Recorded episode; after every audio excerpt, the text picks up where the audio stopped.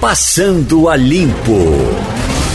Passando a Limpo hoje tem Igor Marcel, tem Ivanildo Sampaio e tem a cientista política Priscila Lapa.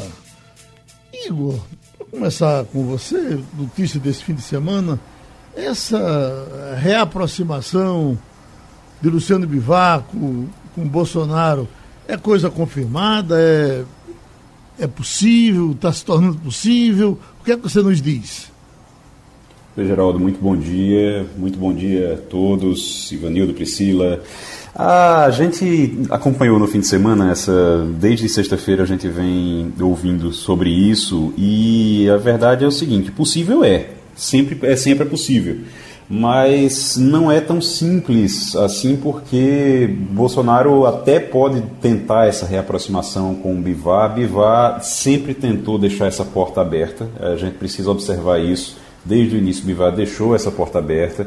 É, você via algumas críticas pontuais logo no início, mas depois, mesmo quando a gente conversava com ele, quando as pessoas conversavam com o Bivar, ele evitava fazer críticas diretas a Bolsonaro, ele evitava derrubar a ponte. É, aquela, é, é sempre aquela estratégia de você não derrubar a ponte, porque pode ser que lá na frente você precise da ponte para atravessar. Então é possível sim. Agora depende de uma série de fatores, porque não é só Bivar. Mesmo ele tentando essa reaproximação com o Bivar, o PSL tem deputados que assumiram posições, aí sim, mais radicais do que Bivar lá no Congresso e que fica mais difícil de simplesmente negar tudo e agora aceitar um cargo no governo, por exemplo. E não é tão simples assim.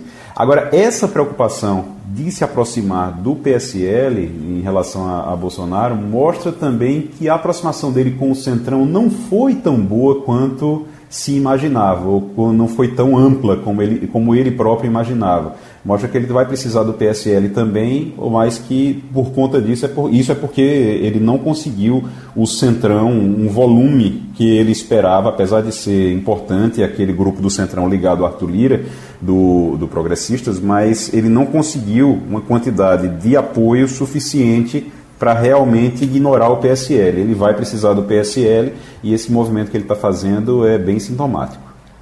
Professora Priscila, uh, nós que precisamos de um, de um governo com agilidade, de um governo uh, correndo bem nas quatro linhas, isso é bom? Isso, isso ajuda? Ou vai recomeçar todo aquele lenga-lenga de novo?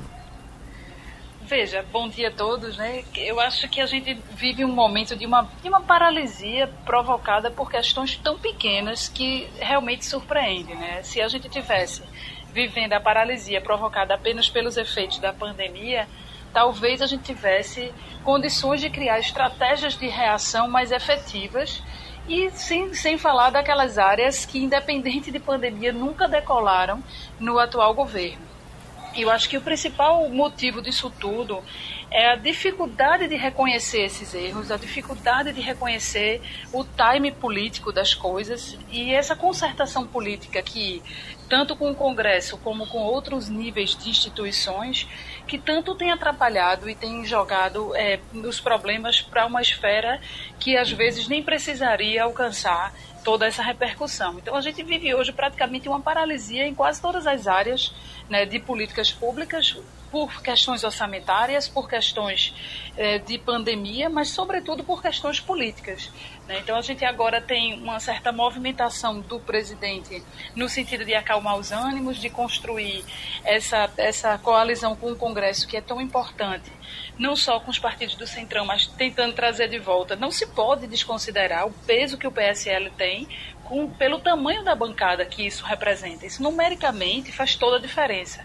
Agora, foi uma bancada que nunca teve coesão política, é uma bancada que surgiu a partir de um fenômeno político eleitoral e não por um fenômeno orgânico. E isso tem reflexos porque a bancada acaba não, não andando de forma coesa como poderia ser para apoiar o governo. Houve aquele racha em 2019 e isso tem repercussões que, por exemplo, o diretório de São Paulo do partido tem muita resistência na construção dessa, dessa retomada de apoio ao governo. Isso vai ser um, um processo que tem um custo político muito alto e a gente tem que lembrar que apesar de pandemia nós estamos no ano eleitoral e essas negociações se tornam muito mais caras né, do ponto de vista do, da dificuldade de fazer articulações políticas em cenários pré-eleitorais. Né? Então, tudo isso não é tarefa simples, qualquer um que estivesse na condição de presidente da República teria as dificuldades em enfrentar. Agora, a postura do, do presidente sempre contribui muito para toda essa desarrumação política, justamente porque ele tem muita dificuldade de reconhecer a hora de ceder, né, de fazer a negociação política. Bom, eh, dispensa a apresentação, o nosso convidado de agora, Passando a Limpo, o professor Mozart Neves. Uh, Brasil inteiro, Pernambuco gosta de ouvir, foi reitor, foi secretário de Educação aqui e vive na educação o tempo todo, pessoa muito qualificada para a gente ouvir nesse momento de dúvida na educação brasileira. Vamos abrir a conversa com ele, com Ivanildo Sampaio. Bom dia, Geraldo. Bom dia, ouvintes. Bom dia, meu caro amigo Mozart. É, bom dia, algumas pessoas. Bom dia, Geraldo, a todos os ouvintes. Uma alegria enorme falar aqui de Recife. Sempre, sempre estou em São Paulo e poder falar para vocês é uma alegria enorme para mim. Bom dia, repetindo o bom dia, eu vou é, recomeçar a pergunta, o questionamento que eu ia fazer. Algumas pessoas que me conhecem e sabem que eu tenho uma amizade com você, me perguntaram quais teriam sido as razões pelas quais você deixou é, um cargo tão importante na Fundação Ayrton Senna, onde fazia um trabalho de reconhecimento nacional para voltar a trabalhar numa universidade pública, onde você sabe que os, a burocracia atrapalha projetos, as coisas não fluem, é, enfim. Quais foram as razões pelas quais você deixou a Fundação Ayrton Senna e aceitou esse desafio de voltar novamente para o serviço público, para a universidade pública? Olha, Rodildo, na verdade, é, já estava há seis anos no Instituto Ayrton Senna.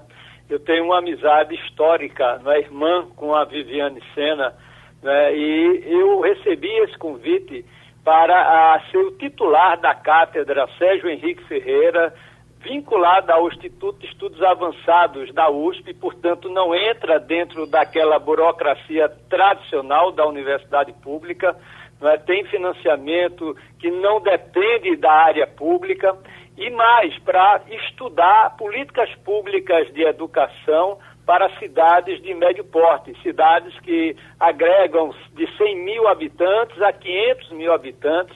Então, eu conversei muito com Viviane, isso quando eu recebi o convite da USP em setembro do ano passado. Então, a gente foi fazendo a transição mas minha vinculação com a Viviane, com o Instituto, é tão forte que, que Viviane, ela disse brincando, eu libero o seu passe, mas você vai ser o meu vice-presidente do conselho. Então, na verdade, eu não continuo no executivo do Instituto como diretor, e agora estou como vice-presidente do Conselho do Instituto Ayrton Senna. Eu continuo muito vinculado à Viviane, mas eu estava querendo voltar novamente a essa área de mobilização, de políticas públicas, vinculadas à formação de professores. Então eu entendi que eu poderia agora dar minha contribuição numa dimensão maior essa questão da qualidade da educação pública, estando numa grande, talvez, certamente a mais importante universidade pública do país, né, sem ter as amarras da tradicional universidade pública, porque ela está debaixo de um guarda-chuva do Instituto de Estudos Avançados. Então, tem financiamento particular, não depende é, de setor público do financiamento. Eu tenho autonomia e eu estou muito feliz, até porque continuo ainda trabalhando com Viviane através do conselho do Instituto Ayrton Senna.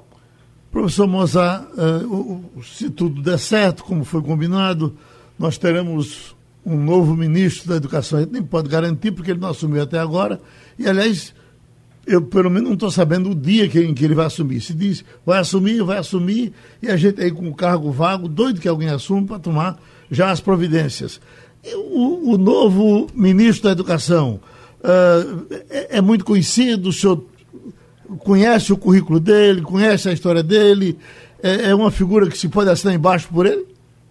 Olha, Geraldo, ele não é da área, digamos assim, da gestão pública da educação. Ele não tem experiência nessa área. É? Ele foi vice-reitor de uma importante universidade, a Mackenzie, em São Paulo, mas é uma universidade muito particular. Ela, ela é do sistema particular, isolada, é? ela não faz parte da, das redes das instituições federais ou estaduais. Portanto, é uma universidade particular que tem prestígio, mas muito assim própria, não é um sistema orgânico do ponto de vista de uma universidade pública.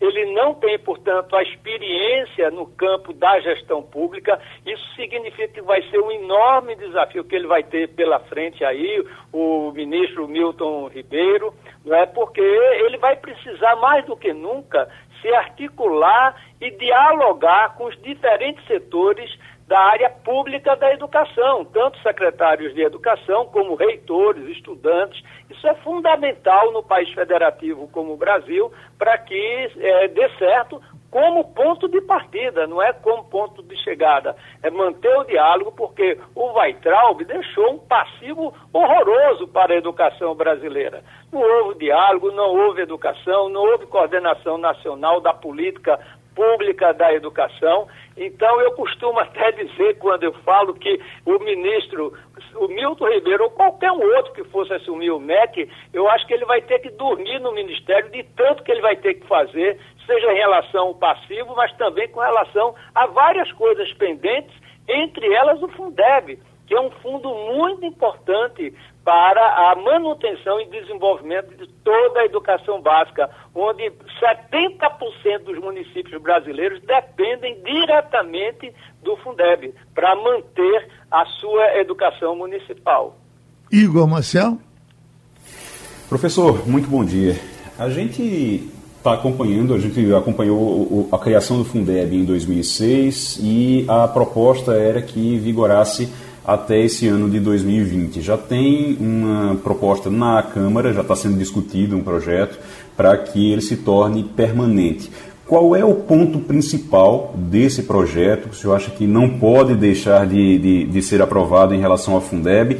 E o que é que o senhor acha de o governo estar pretendendo tirar algum tirar dinheiro da educação para utilizar num novo programa de renda que iria substituir o Bolsa Família? Olha, bom dia, Igor. Um prazer enorme falar com você.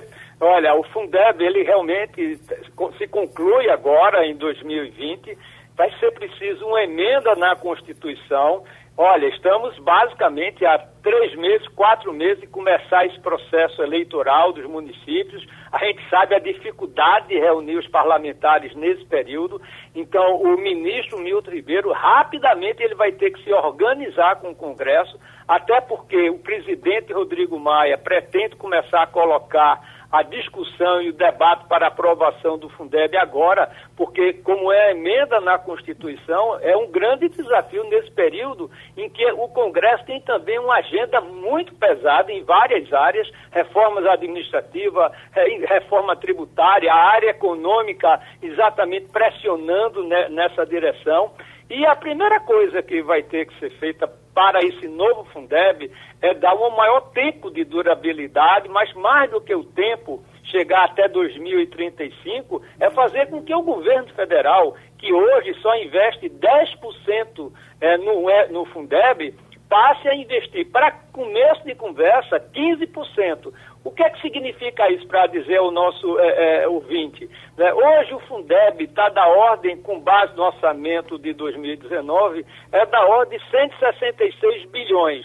Os estados e municípios colocam 151 bilhões no fundo, enquanto que o MEC coloca apenas 15 bilhões. Então a perspectiva é que isso passe para 21 bilhões por parte do Ministério da Educação, já a partir do próximo ano.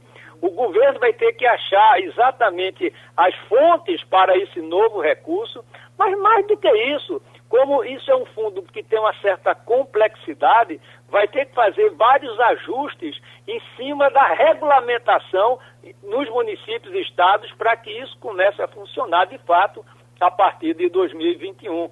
Então vai ser uma grande e importante tarefa que o ministro tem aí pela frente, porque depende também da área econômica do governo tem vários interesses em jogo nesse processo, né? e mais importante, nós estamos também lutando para que essa redistribuição não se faça apenas pelo número de alunos matriculados, mas é muito importante ter uma componente da aprendizagem dos alunos, como faz muito bem o Ceará, lá no estado do Ceará, a redistribuição do ICMS não é apenas com base no número de alunos matriculados, mas é com base no número de crianças alfabetizadas. Isso faz uma enorme diferença do ponto de vista da atenção dos prefeitos em prol da causa da alfabetização.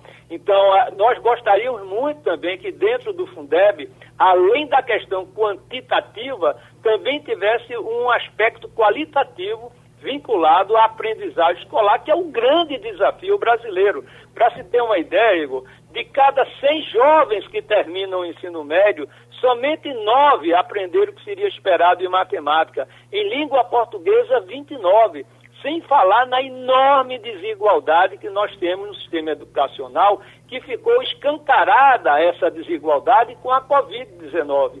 Então temos muitos desafios pela frente e o Fundeb sem sombra de dúvidas, é o mais importante porque toda a saúde financeira da maioria dos municípios dependem desse fundo. Uhum. A professora Priscila Lapa.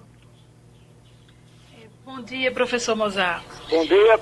Eu, eu gostaria de perguntar ao senhor a respeito da sua percepção sobre esse momento que as universidades federais elas enfrentam, né? A gente tem esse amplo debate sobre como conviver com a pandemia e as universidades federais, os institutos federais de uma forma geral, parecem não ter encontrado ainda um caminho né, coerente, plausível para conseguir fazer com que as atividades não sejam completamente paralisadas, mas contemplem também as diversas realidades dos alunos né, matriculados que muitas vezes não têm o devido acesso às tecnologias para poder acompanhar as aulas à distância. Qual seria um caminho viável, contemplando, obviamente, toda a realidade nacional, para que as universidades federais e os institutos não fossem tão afetados como estão sendo por esse momento da pandemia?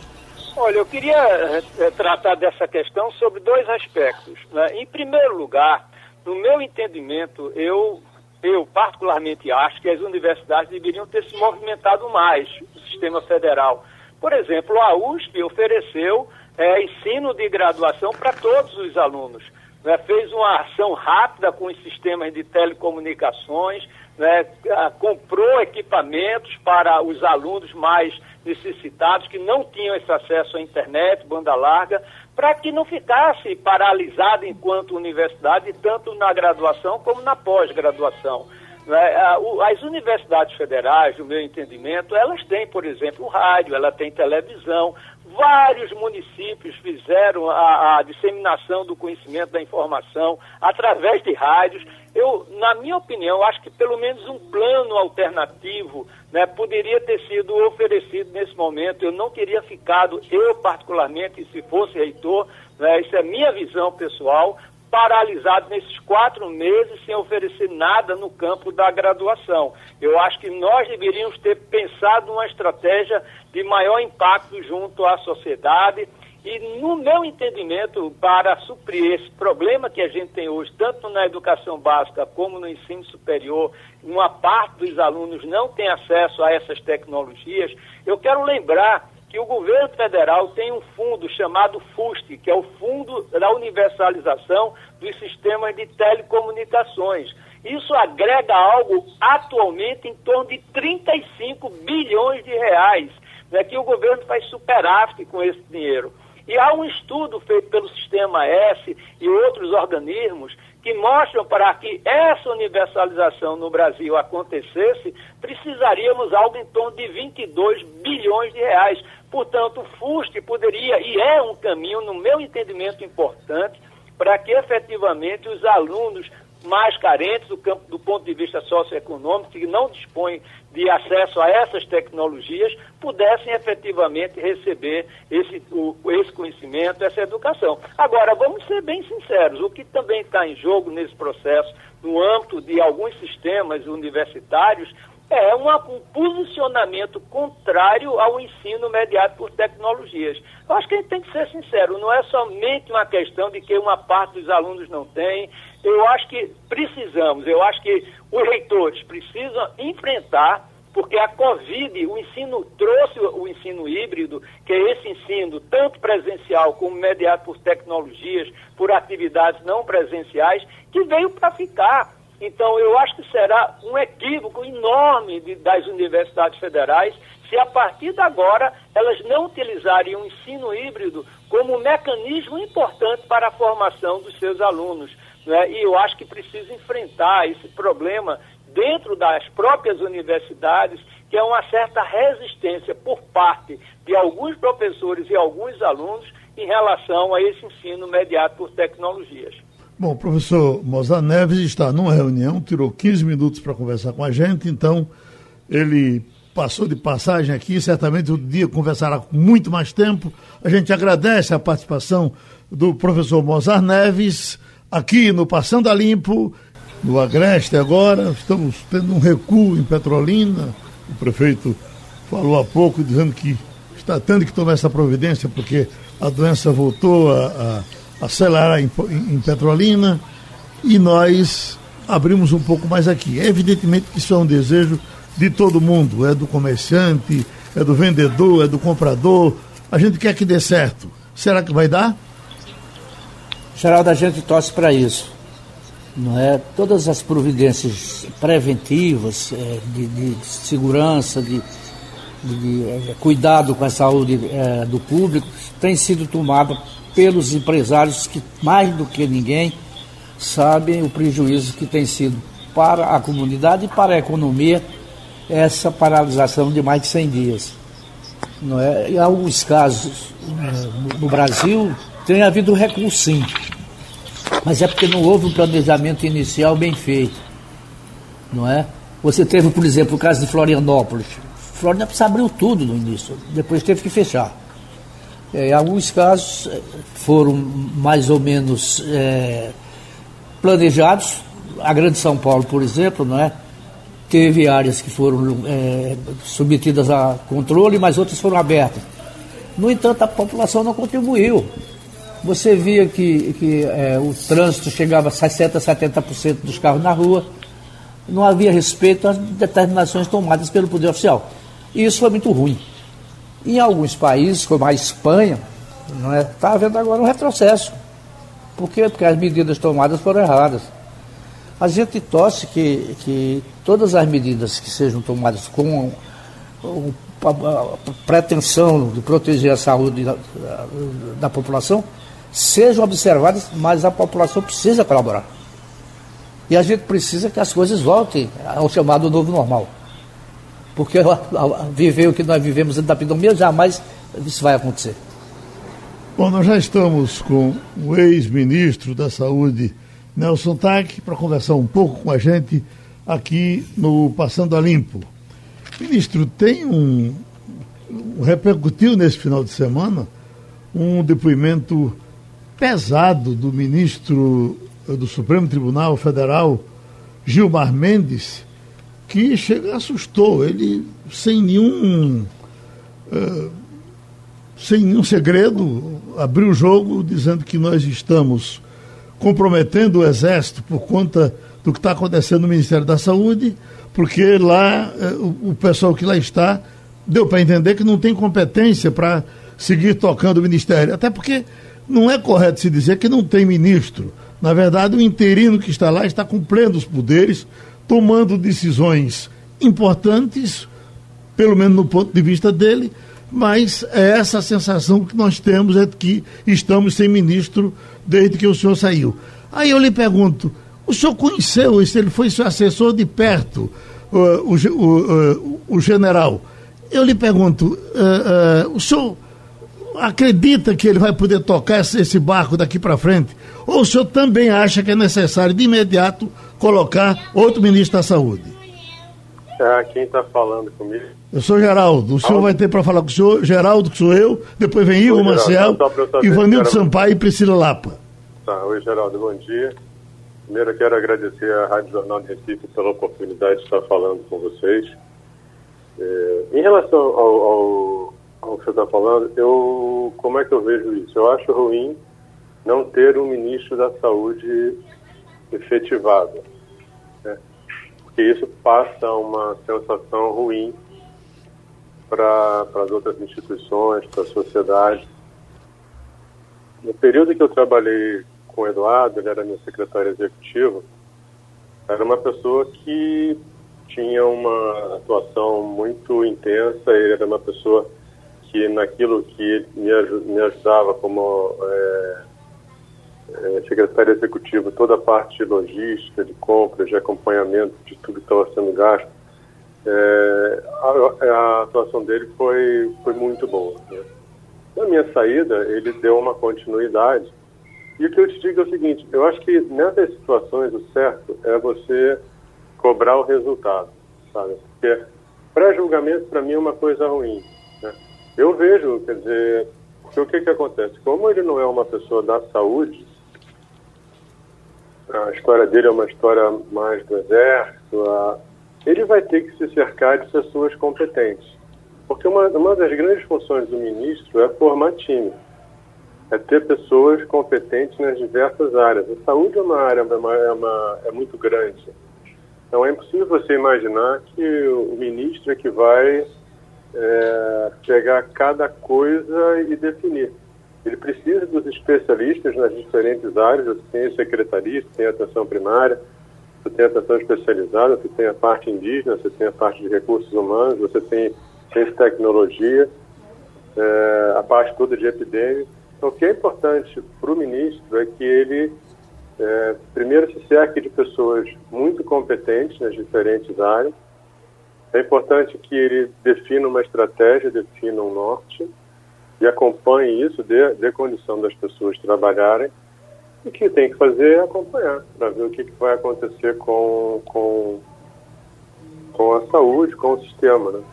Muito do que acontece hoje é uma história, é a evolução de uma história natural da, da saúde, da, da doença, que a gente tem. A gente hoje conhece muito pouco da doença, muito pouco mesmo. Né?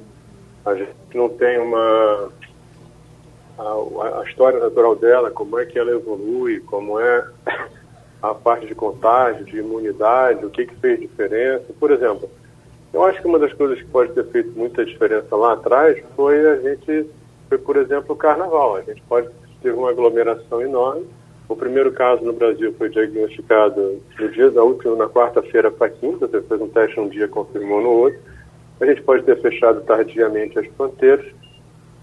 Então, eu, eu não atribuiria, eu, parte do que está acontecendo é uma história que acontece nos diferentes países. E, e, quando você compara o Brasil com alguns lugares que, que tem uma, uma uma história, a evolução da doença, países que, em teoria, eram desenvolvidos no seu sistema de saúde, e você vê esses países performando de uma forma ruim. Né? Você vê, por exemplo, você vê o Reino Unido, que é uma referência do SUS hoje.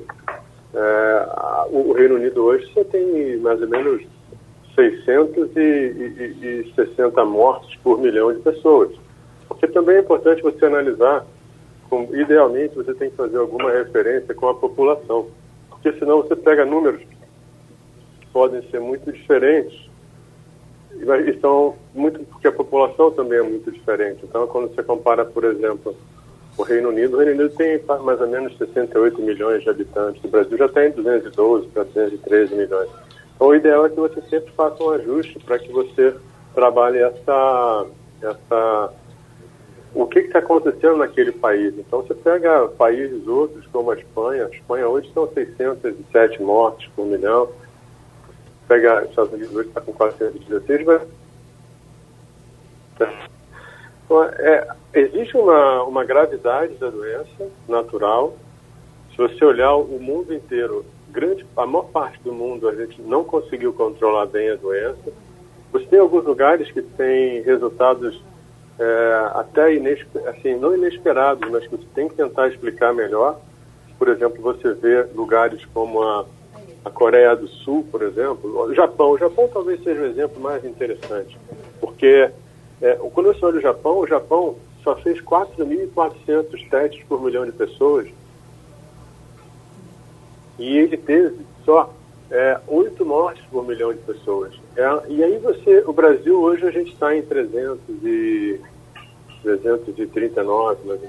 Então tem muita coisa que a gente não conhece da doença, das ações que a gente faz. O que eu tenho colocado é que essa, essa, o distanciamento, ele naturalmente, ele, ele controla a doença, porque ele impede que as pessoas tenham contato com outras e aí elas deixam de transmitir. Mas o que a gente tem que se preocupar hoje é como é que a gente vai sair do isolamento. Porque falar para ficar no isolamento é óbvio. Agora, quanto mais o tempo passar, mais difícil vai ser para a sociedade conviver. Porque se você olhar a Covid hoje, ela tem um impacto enorme na saúde, na economia e no comportamento. E quanto mais o tempo passa, mais os três vão ser afetados e você vai ter as pessoas reagindo de forma diferente ao longo do tempo. Você vai ter a economia cada vez mais pressionada, você vai ter o problema da, da falta de dinheiro para as famílias, você vai ter a fome, você vai ter é, a ansiedade, a depressão, tem muita coisa que vai evoluir cada vez mais grave e a gente hoje precisa focar na solução. Então, uhum. acho que honestamente hoje, é, eu acho que o ideal não é você ficar tentando achar um culpado. Eu acho que o ideal é a gente sentar, rever o que está acontecendo e ver qual é a forma da gente sair disso. Então, acho que a gente tem que tratar com um pouco mais de, da forma científica, o distanciamento, como é que a gente vai trabalhar isso, como é que a gente vai conseguir enxergar o que fazer. Porque o que acontece o, atualmente é o seguinte, a gente está, a gente criou formas de tentar sair. Todas as estratégias de distanciamento dessas regiões de cores que são criadas para flexibilizar mais ou menos, na verdade são estratégias para você tentar sair. Mas você não tem hoje critérios claros que te digam em que situação você pode sair. E aí, por isso que eu falo, tem sido muito mais uma tentativa e erro. A gente não sabe é, a história natural em lugares que foram muito acometidos.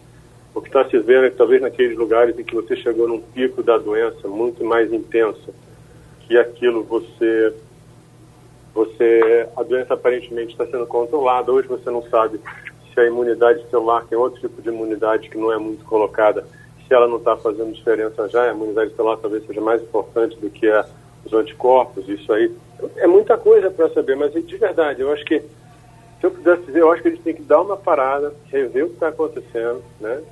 É, refazer as estratégias. As estratégias foram baseadas, às vezes, em modelos matemáticos que foram é, exageraram um pouco. Isso levou a, a, a talvez superestimar a necessidade de todo o país, ao mesmo tempo, criar planejamento de números dos de campanha, coisas que talvez devessem ser feitas de uma forma muito mais planejada.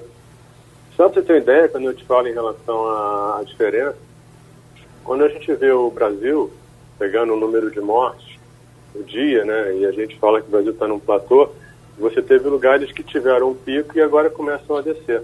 Mas se você comparar a Itália, por exemplo, se você comparar o pico de, de morte na Itália, usando aquela curva de atenuação, que é para você da média, da média, da média móvel, você teria que ter num dia quase 2.800 mortes. Se você olhasse Nova York, o estado de Nova York, o, o que você teve de morte por dia em Nova York máxima seria como ter um dia no Brasil 10.500 mortes praticamente. Então a gente tem que tomar muito cuidado com as comparações, a gente tem que tomar muito cuidado com a forma como a gente analisa a situação. E mais uma vez, eu te digo, acho que nesse momento a gente tentar ficar arranjando culpado não, não, não vai se fazer bem para ninguém. Eu acho que a gente tem que parar, rever o momento, rever o que está sendo feito, fazer novas projeções, trabalhar mais integrado e aí tentar fazer com que a gente consiga sair disso o mais rápido possível, porque é imprevisível o tempo de, de saída. Né? E eu te digo uma coisa que eu fiquei super preocupado na época, e que eu achei que perguntava, quando é que isso vai acabar? E eu, eu era sempre muito honesto, eu não sei. Eu tenho que trabalhar isso com a, aceitando que, não é que eu não saiba, ninguém sabe, ninguém sabe quanto tempo vai durar, se vai ter outra onda, se não vai. Então, na prática, você tem que trabalhar o, a evolução disso, é, navegando num mar de extrema incerteza extrema insegurança, medo, ansiedade. Mas isso é a verdade, é o que tem que ser, você tem que trabalhar com a realidade que você tem. Pronto, a minha gente... preocupação na época foi trazer a vacina, por exemplo, que a vacina resolve o problema. Hum. Então, eu, eu fui eu que trouxe a vacina de Oxford para o Brasil. Então, eu torço para dar certo, porque daqui a pouco tempo a gente já vai ter uma solução e vai estar tá saindo disso, entendeu? Ok, a gente certamente quer contar com a contribuição do doutor Nelson Tachi para que todos os nossos eh, perguntadores possam participar. Nós temos a nossa colunista Eliane Cantanhede, doutor Nelson, que quer lhe fazer uma pergunta. Pois não, Eliane? Oi, bom dia, bom dia a todos, bom dia, doutor Nelson, muito bem-vindo novamente. É... Doutor Nelson, o senhor sempre defendeu é, que nessa estratégia de combate é, à Covid, a questão da testagem era fundamental. O senhor sempre bateu muito nessa tecla da testagem. E agora, nesse momento, o site do Estadão, do Jornal Estado de São Paulo, diz que é, só 20% da capacidade de testes foi atingida no Brasil. Os kits não foram entregues e vieram incompletos. Então, a meta para junho era de 70 mil exames e só foram feitos 14,5 mil nos laboratórios públicos. É, esse não é um grande problema, a falta de testagem ou a má testagem? Eu acho que sim. Eu acho que sim. Eu acho que a gente.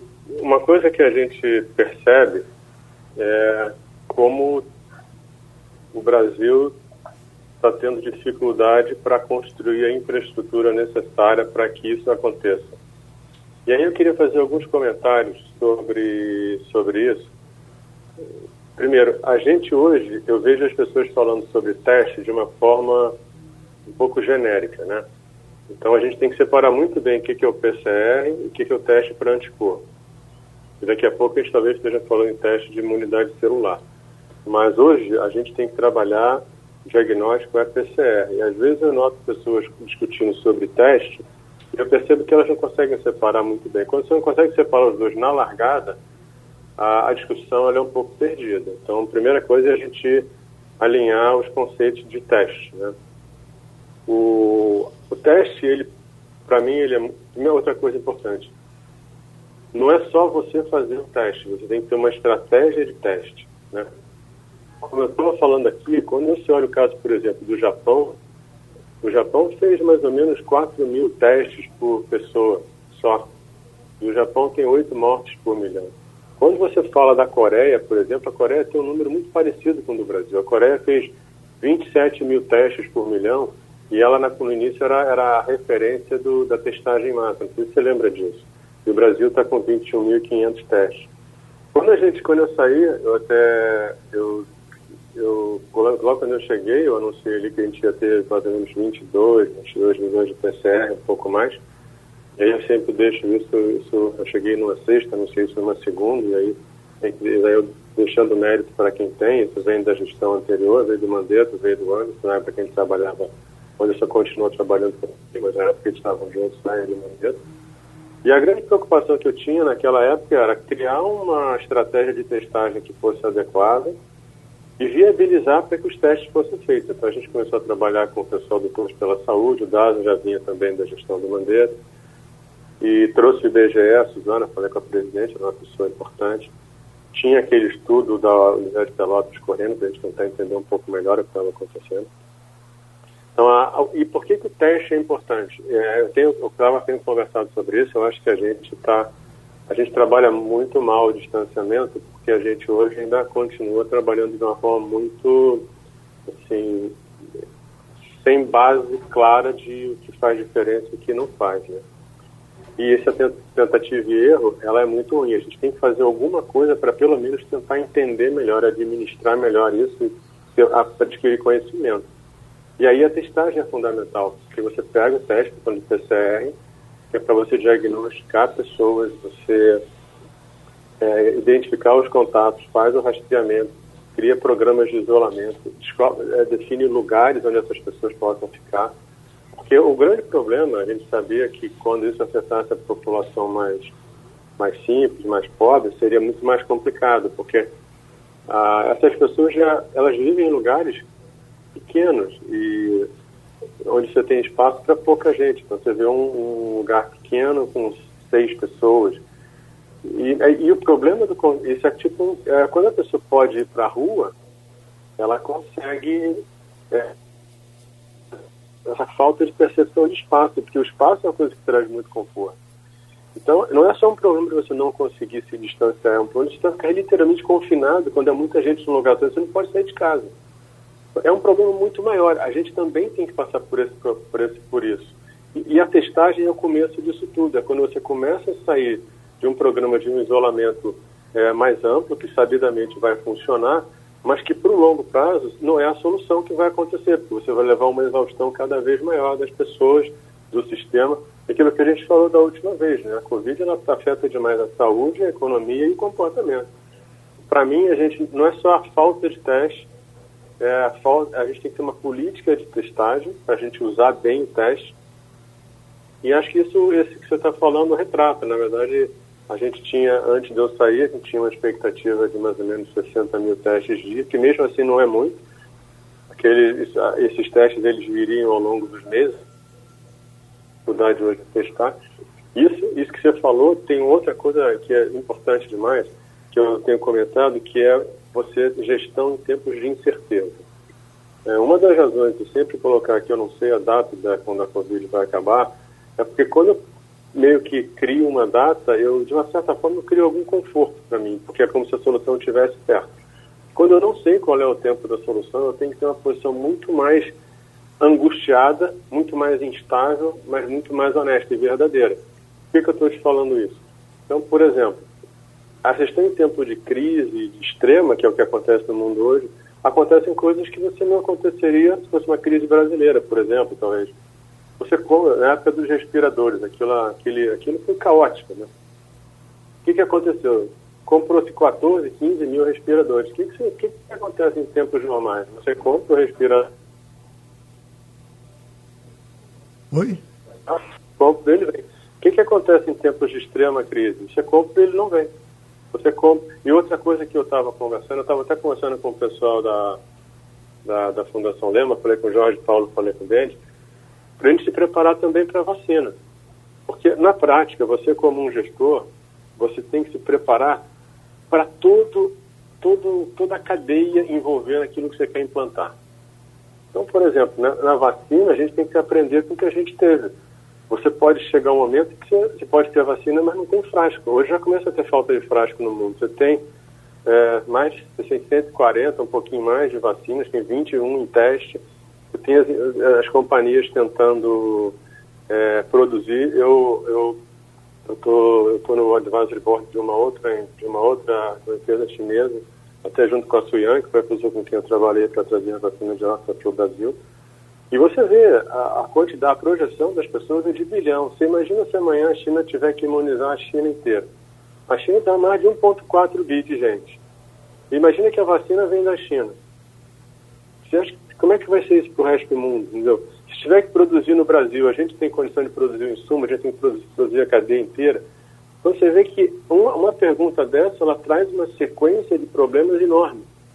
E que a gente, como liderança do sistema, tem que atentar para todas elas ao mesmo tempo. Então, a resposta, depois de tudo que eu falei, falei muito, mas a resposta simples é sim. Testagem é muito importante, mas ela tem que estar dentro de todo esse contexto que a gente falou agora.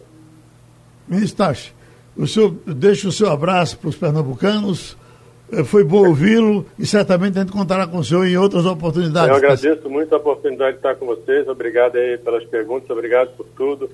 Um bom dia para o Estado, um bom dia para a cidade. É sempre um, prazer falar com vocês, tá bom? Muito obrigado, bom muito dia, obrigado. Muito obrigado. Bom, vamos conversar com a Eliane Cantanhede. Eliane, uh, em cima da questão do meio ambiente, que é o, o, o tema do momento, quando disseram que o general Mourão iria assumir, eu acho que na cabeça de todos nós veio a esperança de que ele, com conhecimento da região, etc., pudesse botar a casa em ordem. Mas quando o general chegou lá, depois desse tempo todinho, quando o governo vem dizendo que não tem problema, não tem problema, e agora ele reconhece que tem problema, e a culpa é dos outros, já dá para pensar que talvez ele não, não seja a solução que se esperava. Ou você pensa diferente? Você já fez a pergunta e já deu uma resposta com a qual eu concordo. Eu falei com o general Mourão na sexta-feira à tarde, depois que ele fez a reunião é, de quinta-feira com os investidores internacionais e a de sexta com os investidores brasileiros, e ele admitiu. Ah, o, o governo começou muito tarde. Essa operação contra o desmatamento, de preservação da Amazônia, tinha que ser em dezembro do ano passado, no máximo em janeiro desse ano. Foi instalada a comissão é, em março, ela já, só começou a funcionar em maio, já com a pandemia é, correndo solta e sem dinheiro. Ele também acha que o monitoramento é muito precário, é, ele usou a expressão péssimo, porque só detecta o que já aconteceu, não avisa na hora que está acontecendo. Ele defende é, satélites de monitoramento em tempo real, só que isso precisa de dinheiro. E aí o Mourão diz, olha, o fundo da Amazônia está preso porque ele impacta o teto de gastos. Não pode. E o dinheiro do Ministério da Defesa para a Operação Brasil Verde também não saiu, porque o dinheiro está indo todo para a pandemia. Ou seja, ele reconhece que o governo está fazendo tudo errado, né? Ele, tá, ele na verdade, está reconhecendo que o governo está fazendo tudo errado, mas agora vai ter que correr atrás do prejuízo, porque o Brasil está, enfim, o mundo inteiro é com crise sanitária, com crise de econômica. O Brasil afundando, empresas quebrando, é, restaurantes fechando, é, um monte de desempregado, milhões e milhões de desempregados. E precisa de investimento internacional. E os investimentos só vêm se o Brasil der é, claras demonstrações de combater o desmatamento, combater queimada e preservar comunidades indígenas.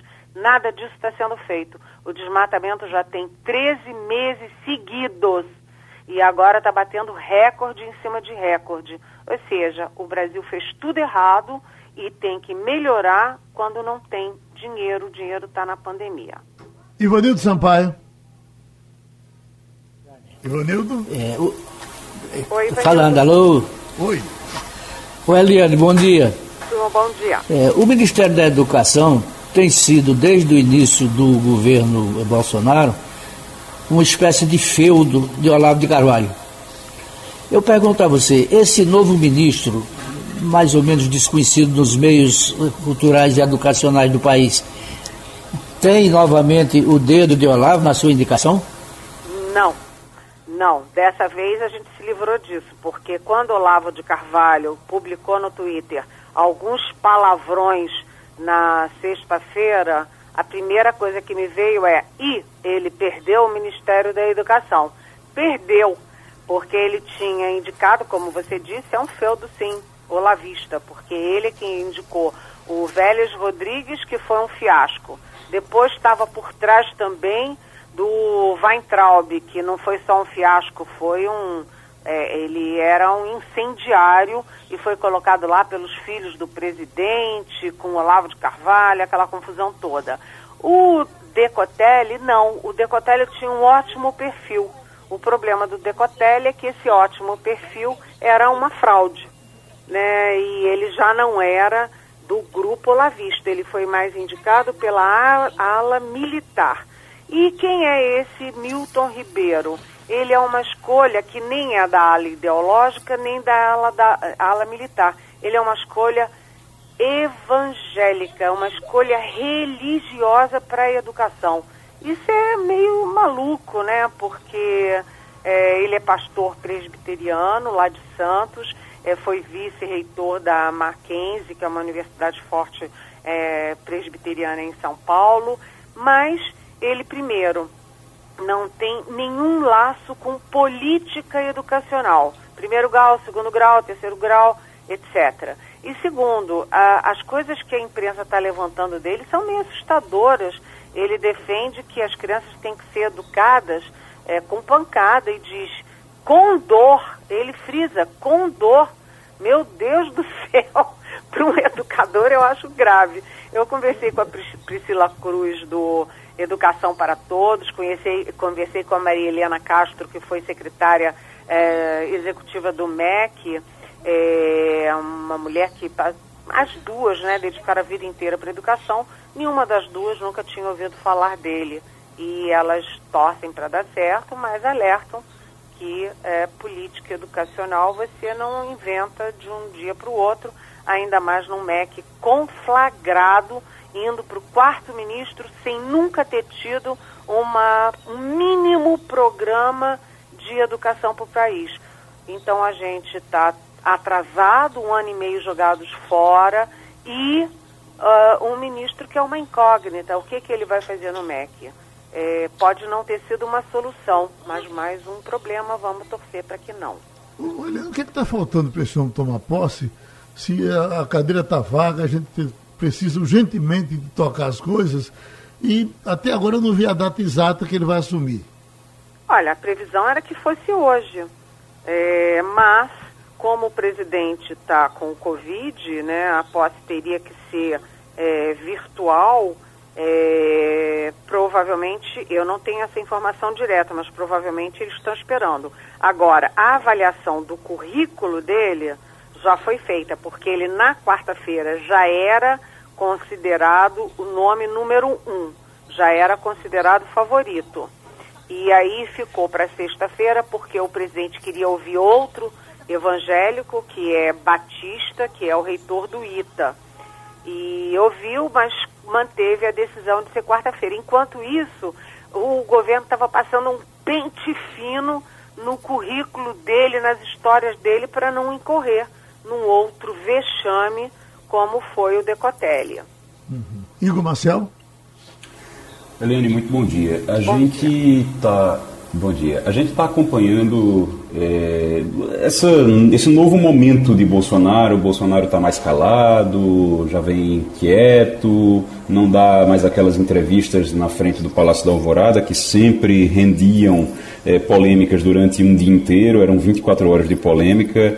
É, e agora com o Covid ele está um pouco mais isolado. O que é que mudou em relação às articulações no Congresso? Mudou alguma coisa? Está todo mundo mais tranquilo com ele também ou não? É um pé na frente e outro atrás? Olha, Igor, o ambiente político estava mais desanuviado, né? Porque você juntou o Jairzinho Paz e Amor, que parou de parar ali na. parou de parar todo dia ali na saída do Alvorado para deitar falação e, e criar problemas. Então ele parou com isso, porque você tem o recesso do judiciário, o recesso do legislativo. Então está tudo mais calmo. É, mas a gente, primeiro, não sabe quanto tempo demora essa calmaria. É, segundo, as negociações continuam intensamente. Aí é, o processo ali de investigação de fake news, de bolsonarismo, tá, que isso tudo chega no Palácio do Planalto, enfim, tudo isso continua. As investigações do Flávio Bolsonaro lá no Rio de Janeiro também continuam. E agora o ministro Gilmar Mendes me fez o favor de criar caso com as Forças Armadas, né, com a declaração dele de que as Forças Armadas estão se associando a um genocídio no combate mal feito, errado, é, contra a pandemia. Enfim, o que, que a gente está vendo? O, o ambiente está muito mais calmo, a, a, o presidente está repetindo o processo da facada. A facada é, protegeu o Bolsonaro do Bolsonaro. E agora a Covid também protege o Bolsonaro do Bolsonaro, porque ele fica mais calado, ele cria menos problema para ele, para o governo, para o país. Mas o, por trás disso, a gente sabe que essa, é, essa calmaria é artificial e que mais cedo ou mais tarde voltam as confusões todas, porque tem muito fio desencapado, e fio desencapado sempre dá curto-circuito. Professora Priscila Lapa. Eliane, bom dia. Bom dia. Qual, qual é o sentimento do clima para essa eleição que se avizinha agora em meio a uma pandemia? As articulações políticas já estão funcionando ou a gente ainda não tem clima eleitoral instalado no Brasil? Oi, é, professora, eu vou lhe dizer uma coisa. Aqui em Brasília, que não tem eleição, aliás, Brasília não tem eleição, né? É, a gente nem discute a eleição municipal. É uma não pauta não está na agenda, não está no foco político. A gente vê que em São Paulo tem muita articulação de bastidor, mas, por exemplo, a gente não sabe como está acontecendo no Rio, como está acontecendo em Pernambuco, como está acontecendo na Bahia, no Rio Grande do Sul. Por quê?